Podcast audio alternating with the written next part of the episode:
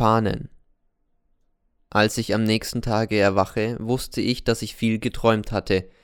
Ich wusste nur nicht mehr was. Es war ein Feiertag. Man feierte den Geburtstag des Oberplebejers. Die Stadt hing voller Fahnen und Transparente. Durch die Straßen marschierten die Mädchen, die den verschollenen Flieger suchen, die Jungen, die alle Neger sterben lassen, und die Eltern, die die Lügen glauben, die auf den Transparenten stehen. Und die sie nicht glauben, marschieren ebenfalls mit, die Visionen der Charakterlosen unter dem Kommando von Idioten, im gleichen Schritt und Tritt. Sie singen von einem Vögelchen, das auf einem Heldengrabe zwitschert, von einem Soldaten, der am Gas erstickt, von den schwarzbraunen Mädchen, die den zu Hause gebliebenen Dreck fressen, und von dem Feinde, den es eigentlich gar nicht gibt.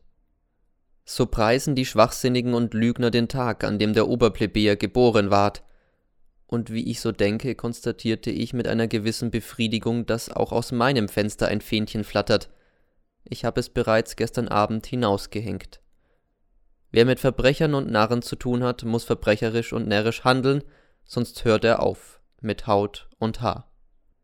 Er muss sein Heim beflaggen, auch wenn er kein Heim mehr hat.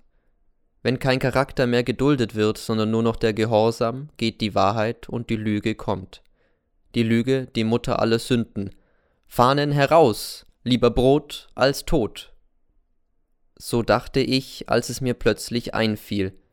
Was denkst du denn da? Hast du es denn vergessen, dass du vom Lehramt suspendiert bist? Du hast doch keinen Meineid geschworen und hast es gesagt, dass du das Kästchen erbrochen hast.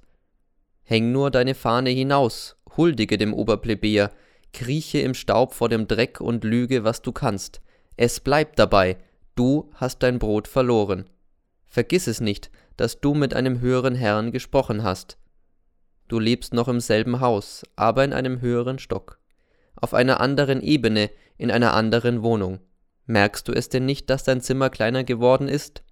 Auch die Möbel, der Schrank, der Spiegel, du kannst dich noch sehen im Spiegel, er ist immer noch groß genug, gewiss, gewiss. Du bist auch nur ein Mensch, der möchte, dass seine Krawatte richtig sitzt. Doch sieh mal zum Fenster hinaus. Wie entfernt ist alles geworden, wie winzig sind plötzlich die großen Gebieter und wie arm die reichen Plebejer, wie lächerlich, wie verwaschen sind die Fahnen. Kannst du die Transparente noch lesen? Nein. Hörst du noch das Radio? Kaum. Das Mädchen müsste gar nicht so schreien, damit sie es übertönt. Sie schreit auch nicht mehr. Sie weint nur leise. Aber sie übertönt alles.